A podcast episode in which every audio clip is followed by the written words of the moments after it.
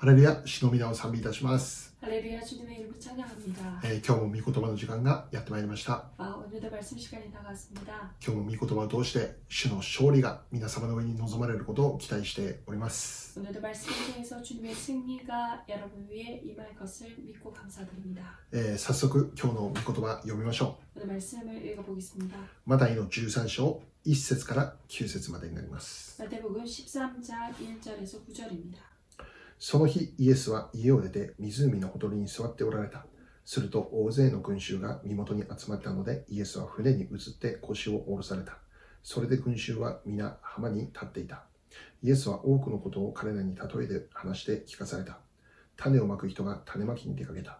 まいている時、道端に落ちた種があった。すると鳥が来て食べてしまった。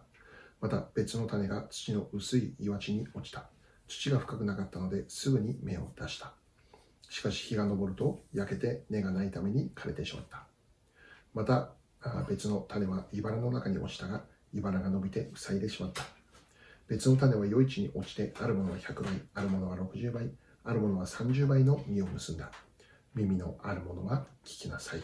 アメン 그날 예수께서 시- 집에서 나가사 바닷가에 앉으심에 큰 무리가 그에게로 모여들거든 예수께서 배에 올라가 앉으시고 온 무리는 해변에 서 있더니 예수께서 비유로 여러 가지로 그들에게 말씀하여 이르시되 씨를 뿌리는 자가 뿌리러 나가서 뿌릴새 너라는 길가에 떨어지매 새들이 와서 먹어버렸고 너라는 흙이 얕은 돌밭에 떨어지매 흙이 그- 깊지 아니하므로 곧 싹이 나, 나오니 해가 돋은 후에 타서 뿌리가 없으므로 말랐고 덜어는 가시 떨기 위에 떨어짐에 가시가 자라서 기운을 먹었고 덜어는 좋은 땅에 떨어짐에 어떤 것은 100배 어떤 것은 60배 어떤 것은 30배의 열, 결실을 세우는가 기 있는 자는 들으라 하십니다 아멘 はい、えー今日は、えー実を結ぶ人生としてというタイトルでお話をしていきます。 오늘은 열매 맺는 인생으로라는 타이틀로 말씀을 나누겠습니다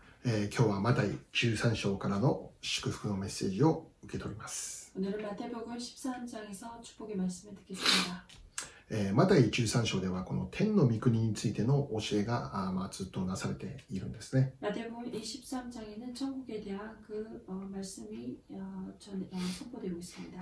天の御国とはどのようなものであるのか、 하늘나라 천국은 어떠한 곳인가? それを7つの例え話を持って 教えておられるということなんです。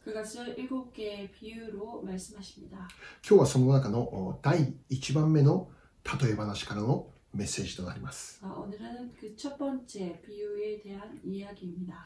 えーこのお話は聖書の中でもとても有名なお話ですね。 이 이야기는 성경 가운데서도 유명한 곳이, 그 부분입니다. えー種まきの例え話であります。 씨 뿌리는 그 비유에 대한 것입니다. この種種まきのお話で注目することは何かというと、 씨 뿌리는 이 비유에 대해서 주목해야 될 것은 무엇인가? えー種とお地でありますよね。 그리고 어, 이, 이것은 씨와 그리고 땅이라는 것입니다.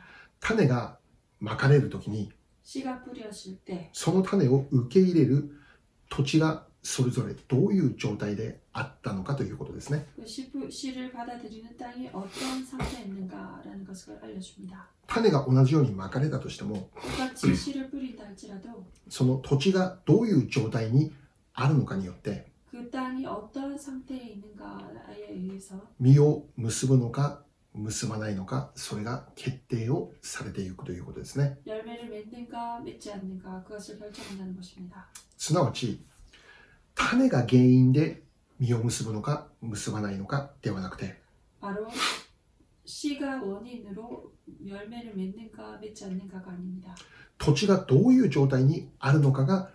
原因なんだということを教えているんです。今日の聖書を見れば、この4つの土地の状態について書かれてあるんですね。今日はこの4つのこの状態のこの部分を詳しく確認して、祝福のメッセージを受け取ろうと願っています。 이 네 가지 상태에 대해서 우리가 함께 어, 구체적으로 보면서 축복의 메시지를 얻겠습니다. まず今日の結論からお話ししましょう。 오늘 먼저 결론부터 말씀드립니다. それは 그것은 誰であっても実を結ばせることはできるということです。 누구라도 열매를 맺을 수 있다라는 것입니다. 確かに今日の聖書を見れば 확실하게 오늘 말씀을 본다면 実を結ぶ人と 結ばない人というこの2つのことを教えているんですね。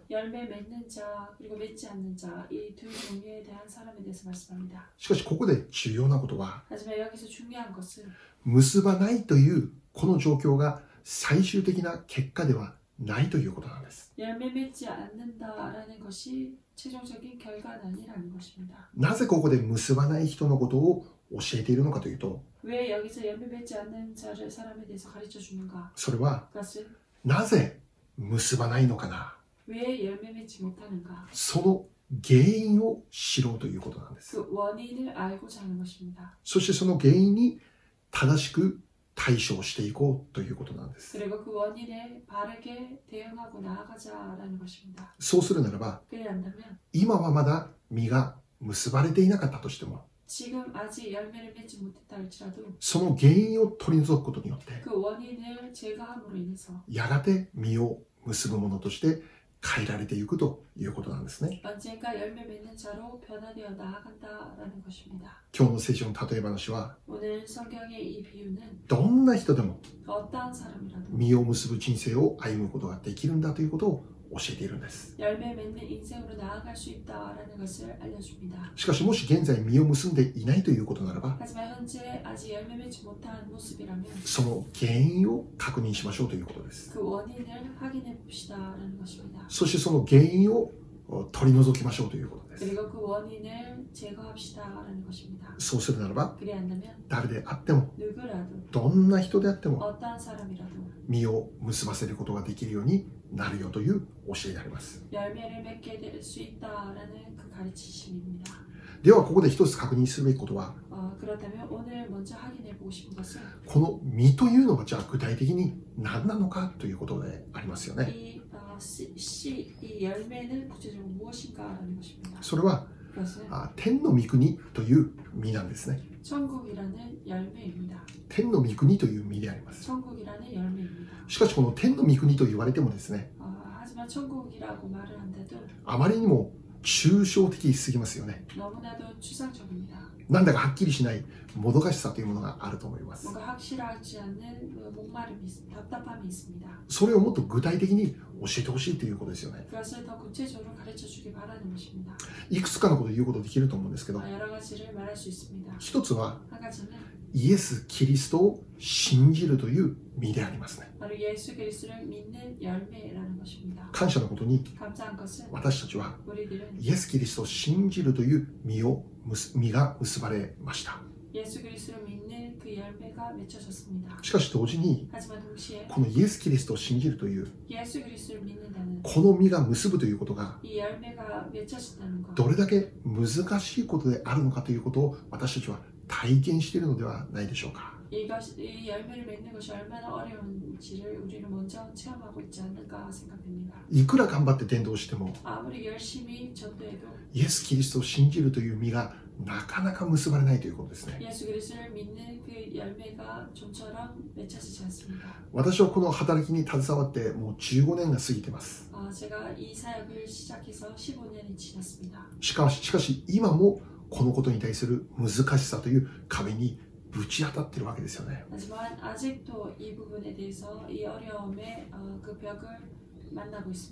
私は幸いにしてイエス様を信じるという実が結ばれました。しかしさらに私の周りにいる人々に同じような実が結ばれますように。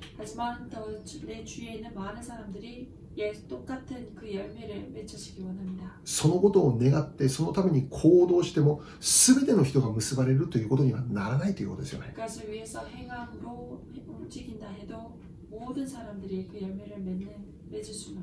ある人は結ばれました。しかし、ある人はなかなか結ばれない。イエス様を救い主としてなかなか受け入れることができない。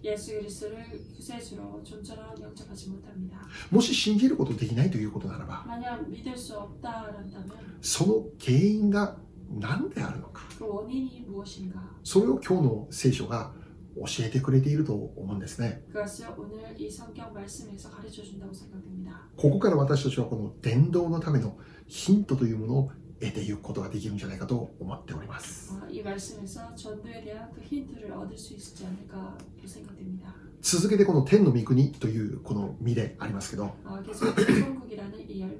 具体的に何を言ってるのかそれは愛喜び平安という見えありますね。聖書を一つ開きましょう。ガラディア5章22節から23節です。しかし御霊の実は愛喜び平安寛容親切善意誠実入和自制です。このようなものを禁ずる立法はありません。アメン。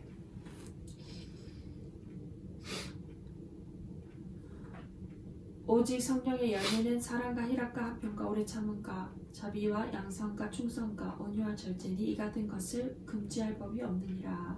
아멘. はい。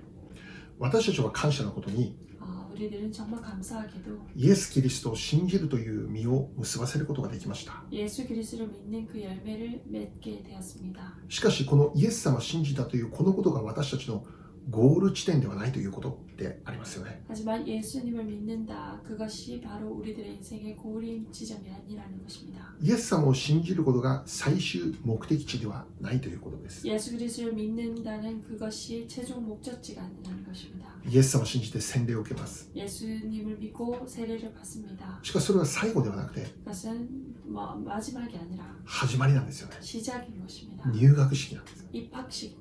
イエス・キリストを信じるならば、その次は、イエス様を信じた者として、それにふさわしい実というものを結ばせていく必要があるということです。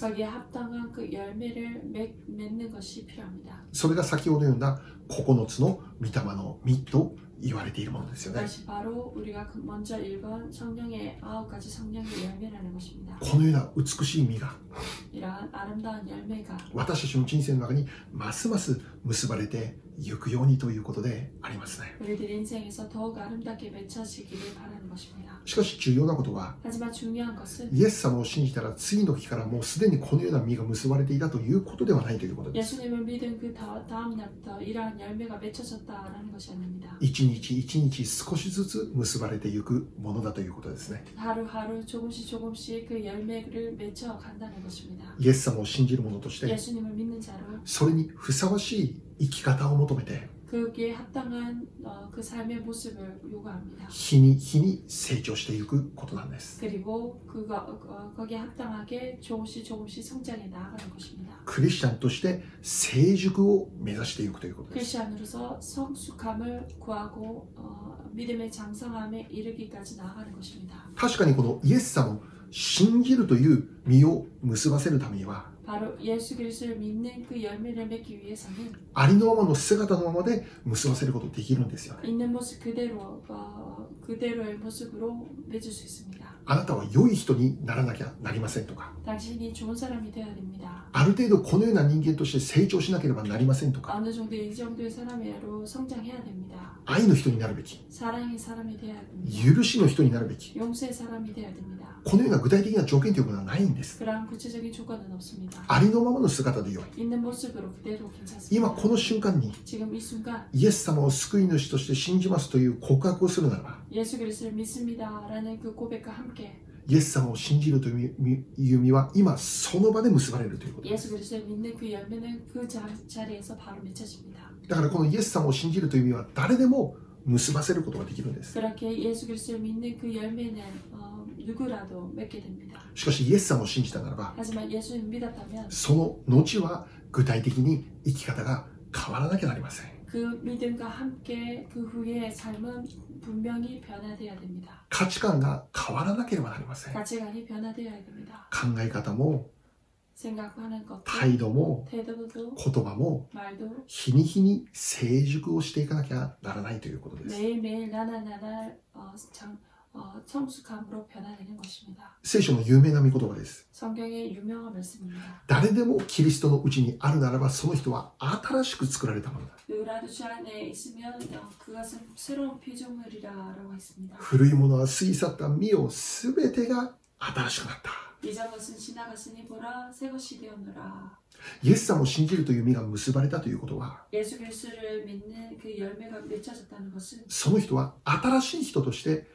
作り変えられたということなんですね。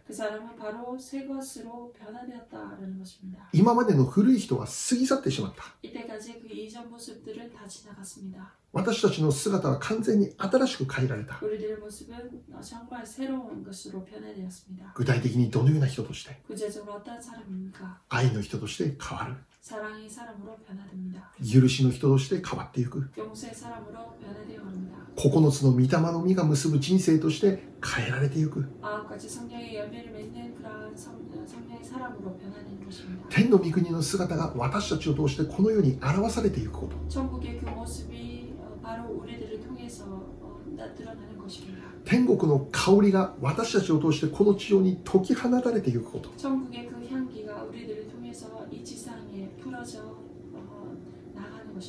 いつまでも古い価値観のままでいてはならないということです。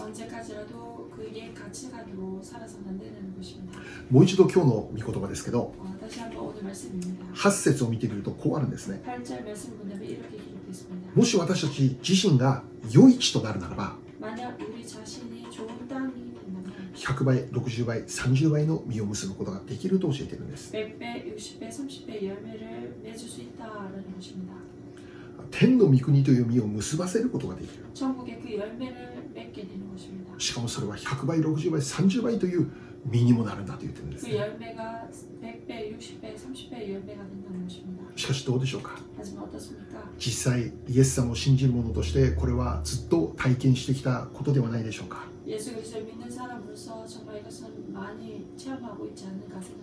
そのような実を結ばせることの難しさでありますよね。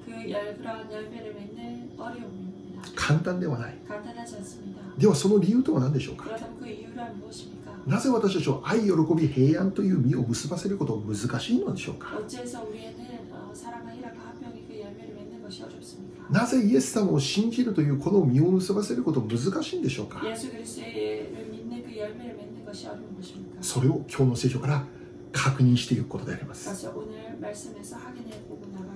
今日の聖書を見れば明確な一つの原因について教えています。それは種がまかれた場所なんです。種に問題があるんじゃないんです。種は間違いなく良い種なんです。ちなみにこの種というのは聖書の御言葉は神様の御言葉ですよね。御言葉はいつも良いものなんです。変わりません。しかし問題はその御言葉の種がまかれた場所に問題があるということなんです。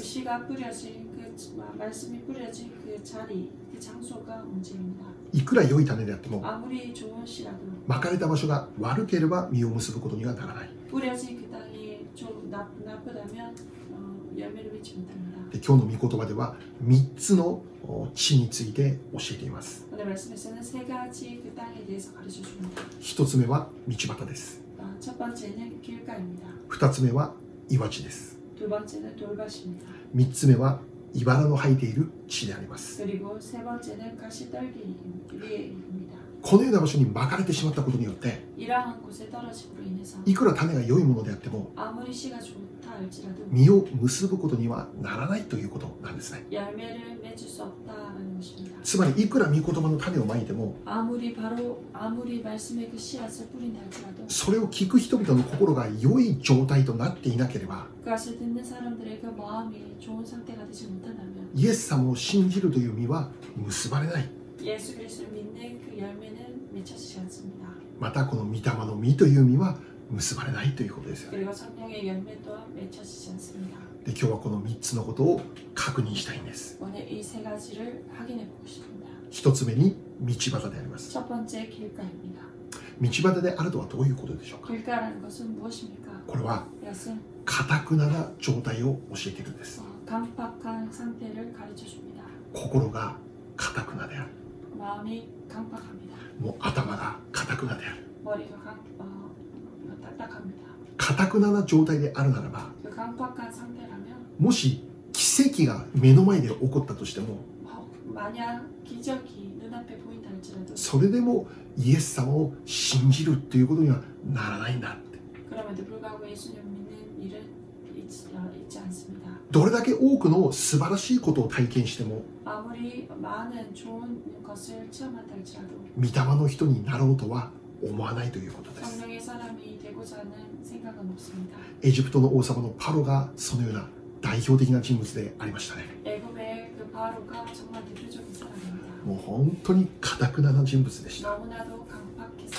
神様によって引き起こされた銃の災いがエジプトを襲ったんです。それを彼は体験したんです。それでもパロは心をかたくなにするんです。イスラエルの出エジプトを認めないということです。またイスカリオテのユダもそうでした。自分の死であるイエス様をお金と引き換えに売り渡してしまうということです。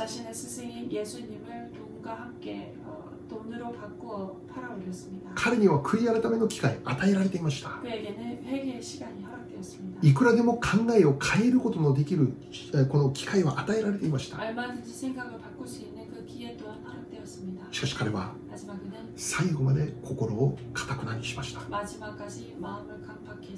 悔い改めを拒否しました結果お金でイエス様を売り渡してしまうということでした心かたくなな人にはいくら御言葉が良いものであってもそれを素直に「アーメン」と受け入れることできないということですよねもしイエス様を信じることができていないということならば自分の心がかたくなになっていないかどうか。それを確認する必要があるということです。また同時にイエス様を信じた私たちの心はどうでしょうか？心をかたくなにして御言葉に聞き従うということを拒否していないでしょうか？ 마음을 강팍하게 하여 예수님을 믿는 그 모습을 거부하고 있지는 않습니까? 悔い改めを拒否していることではないでしょうか 회개를 거부하고 있지는 않습니까? 愛を選択すること 사랑을 선택하는 것, 喜びを選択すること 기쁨을 선택하는 것, 平安を選択すること 평강을 선택하는 것, 선택하는 것, これらのことを拒否していないでしょうか 그것을 거부하고 있지는 않습니까? 堅くなな心は 마- 강- 마음이 강팍한 자는 私たちを神様の御心から 引き離してしまうんです 우리들을 하나님의 말씀에서 멀어지게 합니다. 今日私たちに必要なことは 오늘 우리에게 필요한 것은 堅くなな心を取り除いてください 내 마음의 이 강팍함을 제하여 주옵소서. 柔らかい心を与えてください 부드러운 마음을 허락해 주십시오. そのような祈りが必要だということです 그러한 기도가 필요하다는 것입니다. 第2番目です 두 번째입니다. 岩地であります 돌밭입니다. わちであるとはどういうことでしょうか？今日の御言葉を見れば根がなかったって書かれてあります。いわちにまかれた種は一応芽を出すんですよね。しかし根が深くなかったゆえにすぐに枯れてしまうということです。日が昇るとすぐに焼けて枯れてしまった。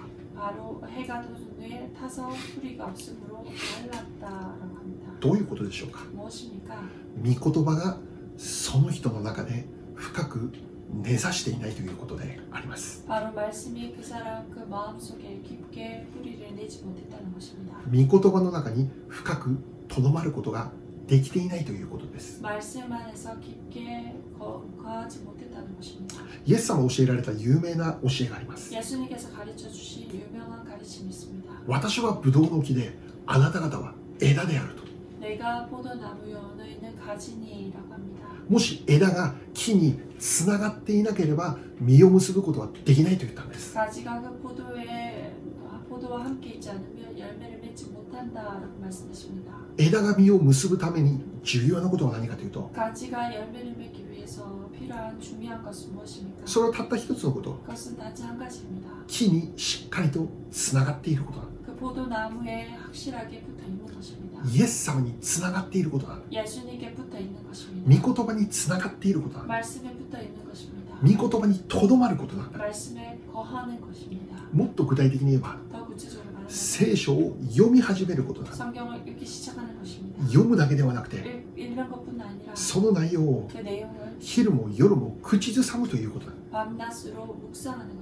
口ずさむということはもう繰り返して思い起こすということです。 묵상한다는 것은 바로 계속해서 반복해요, 반복해서 생각하는 것입니다. その人は 그 사람은 時が来ると実がなると詩篇で教えているんです 때가 되면 열매를 맺게 된다라고 시면서 말씀을 합니다. イエス様を信じたいと願っている方がいるならば 예수님을 믿기를 원하시는 분이 계시다면 ぜひお願いします 꼭 부탁드립니다. 家でも 집에서도 一人でいても 소혼자에서도 聖書を読み始めてくださいそして読んだ内容を何度も繰り返して思い起こしてみてください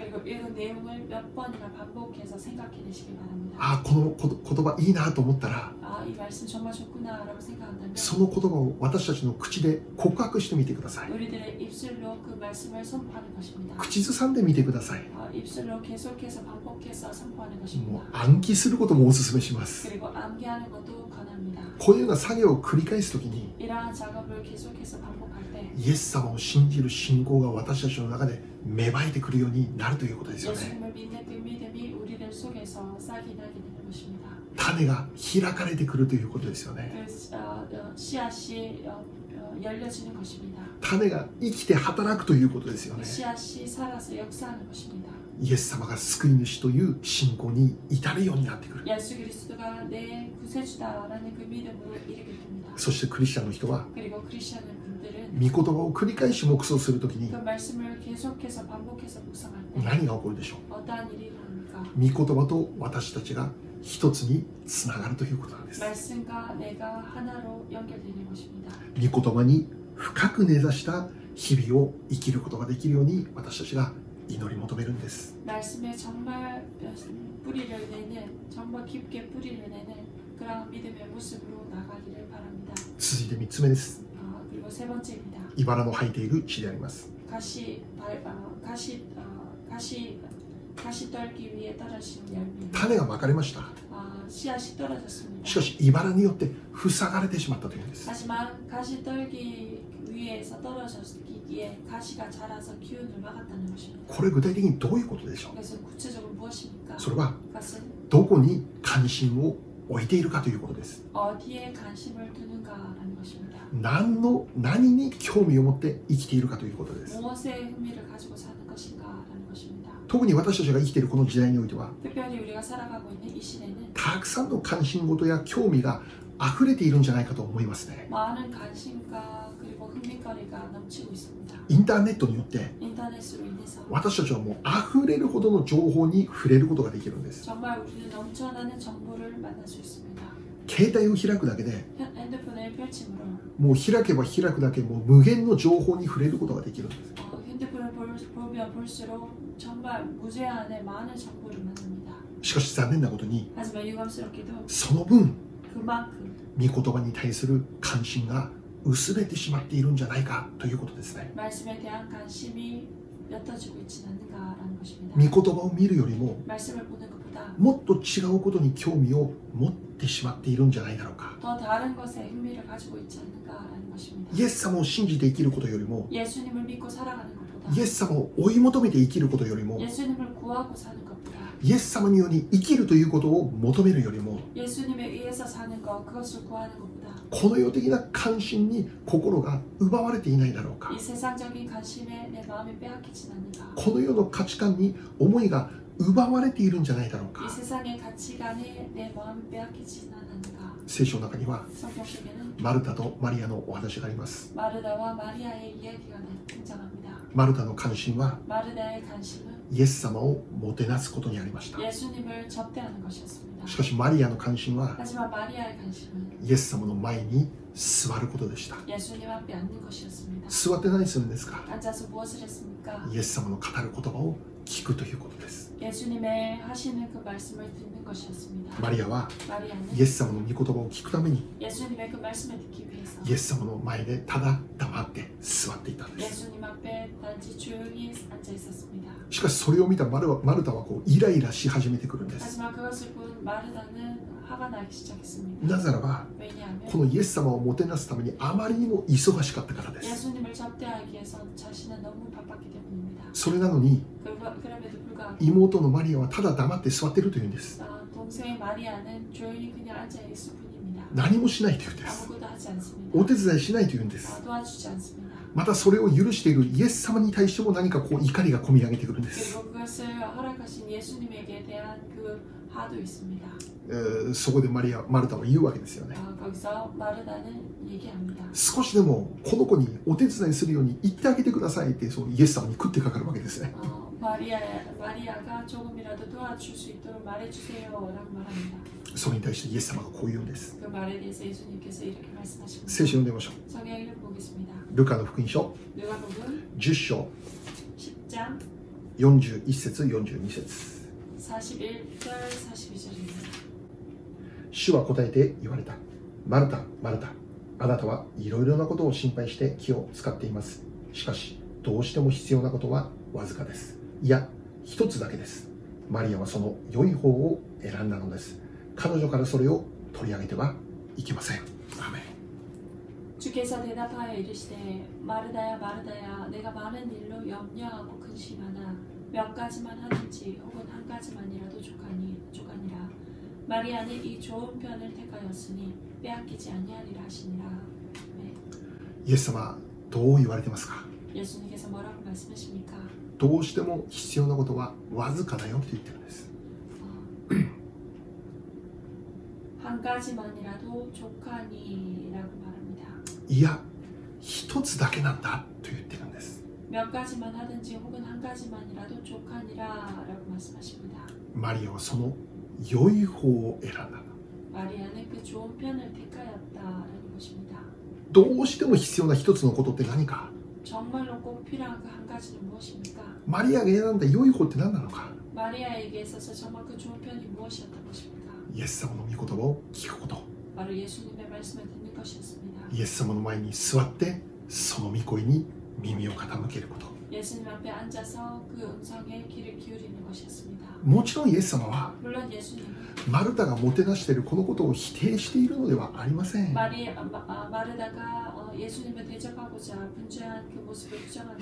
もうそんなことやめてしまいなさいと言っているんじゃありません。しかしもてなしで忙しくしているマリタはマルタはもしかしたらこの時にどうしても必要なこの一つのことを忘れてしまっていたかもしれませんよね。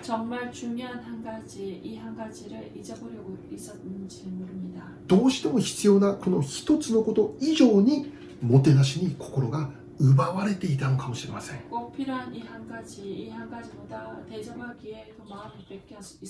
最も関心を持たなきゃならないことが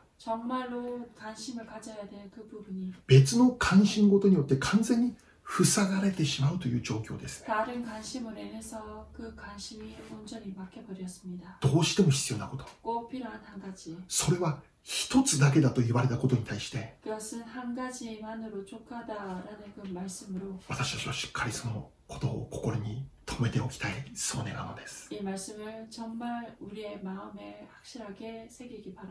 イエス様の御言葉を聞く以外に何もする必要はないというそんな極端な話ではありません。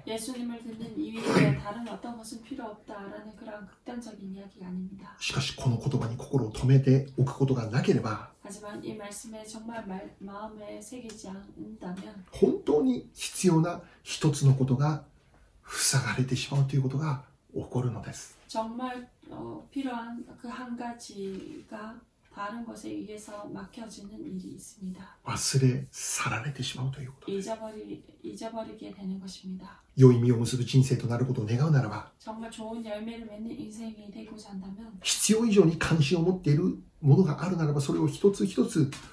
下ろしていかなきゃならないということですよね。もし聖書を読む時間も持つことができないほど、いろいろなものに関心を寄せているということならば。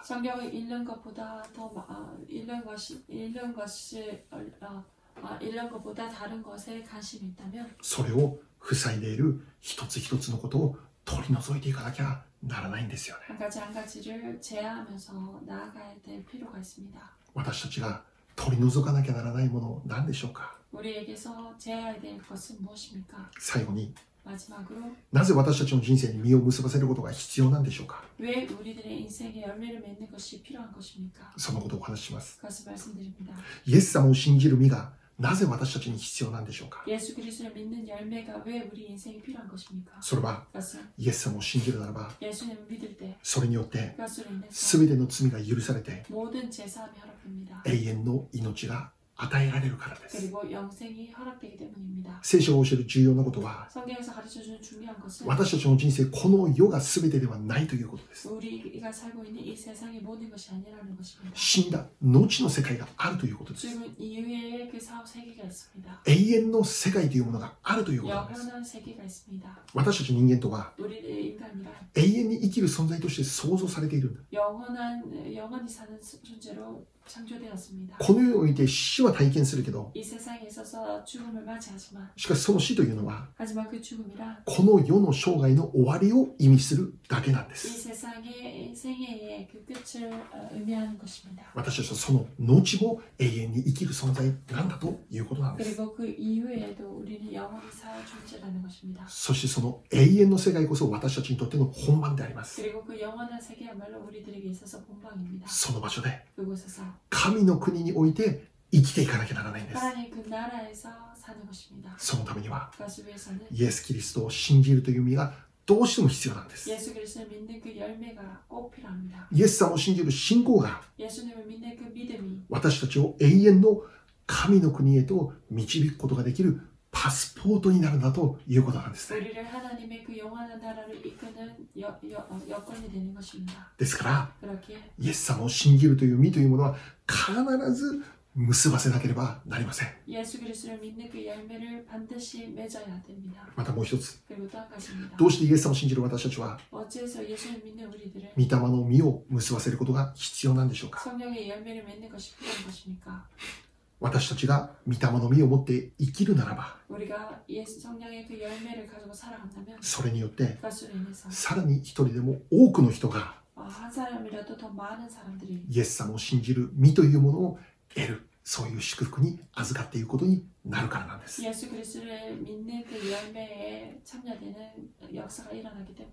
イエス様を信じる私たちの生き方が、さらにイエス様を信じる身が結ばれていくようになる。そういう結果につながっていくということなんです。一人でも多くの方がイエス様を信じて永遠の救いを得ることができますように。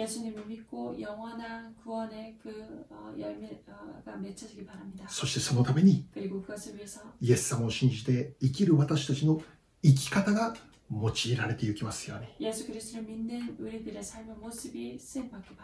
もう一度この3つのことを私たちが深く考えながら私たち自身が良い地として整えられていくことを願っているのです。お祈りいたしましょう。